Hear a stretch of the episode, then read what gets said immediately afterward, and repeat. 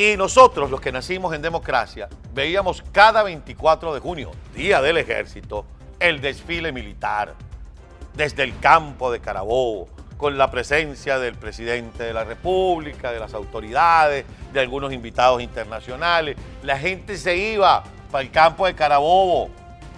Y entonces había vendedores de maní, papita, maní, tostón, perro caliente, refresco. Y la gente disfrutaba ver su desfile y a su fuerza armada consolidando la democracia, diciendo que el poder militar estaba subordinado al poder civil dándole seguridad, soberanía a la gente.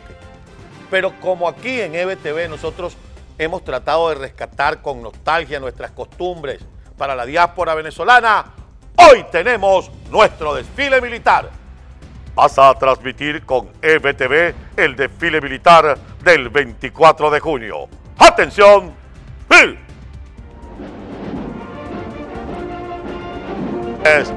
A las diferentes fuerzas de nuestra Fuerza Armada Nacional, pasando frente a la tribuna presidencial en el desfile de los 200 años de la batalla de Carabobo. Comienza con el ciudadano presidente que en la quinta paila esté y que acabó con Venezuela, pasa frente a la tribuna y es seguido de una cuerda de chupamedia.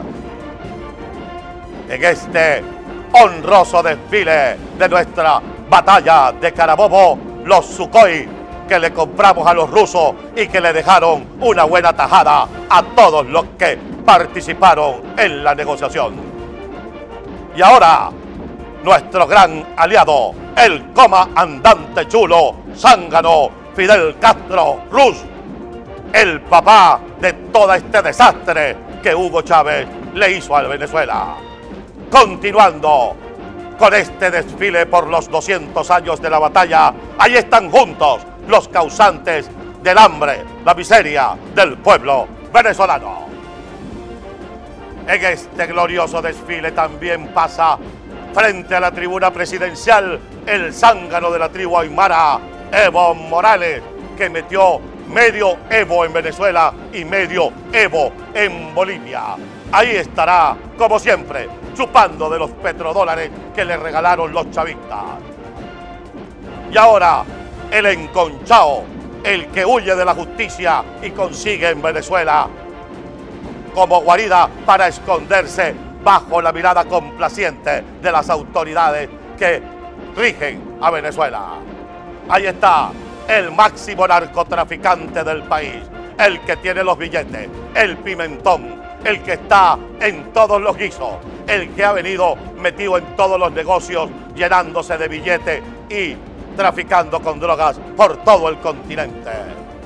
Ahora, la conexión con el terrorismo. Ahí está Tarek El Aizami, criollito de Mérida, pero con vínculos con Hezbollah y con Hamas.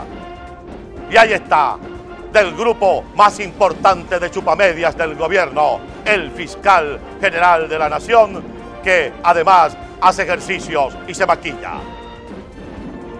Ahí, ahora sí, vividores, vividores, vividores, cuidando nuestra frontera, el grupo de cazadores, perdón, de vividores de las FARC.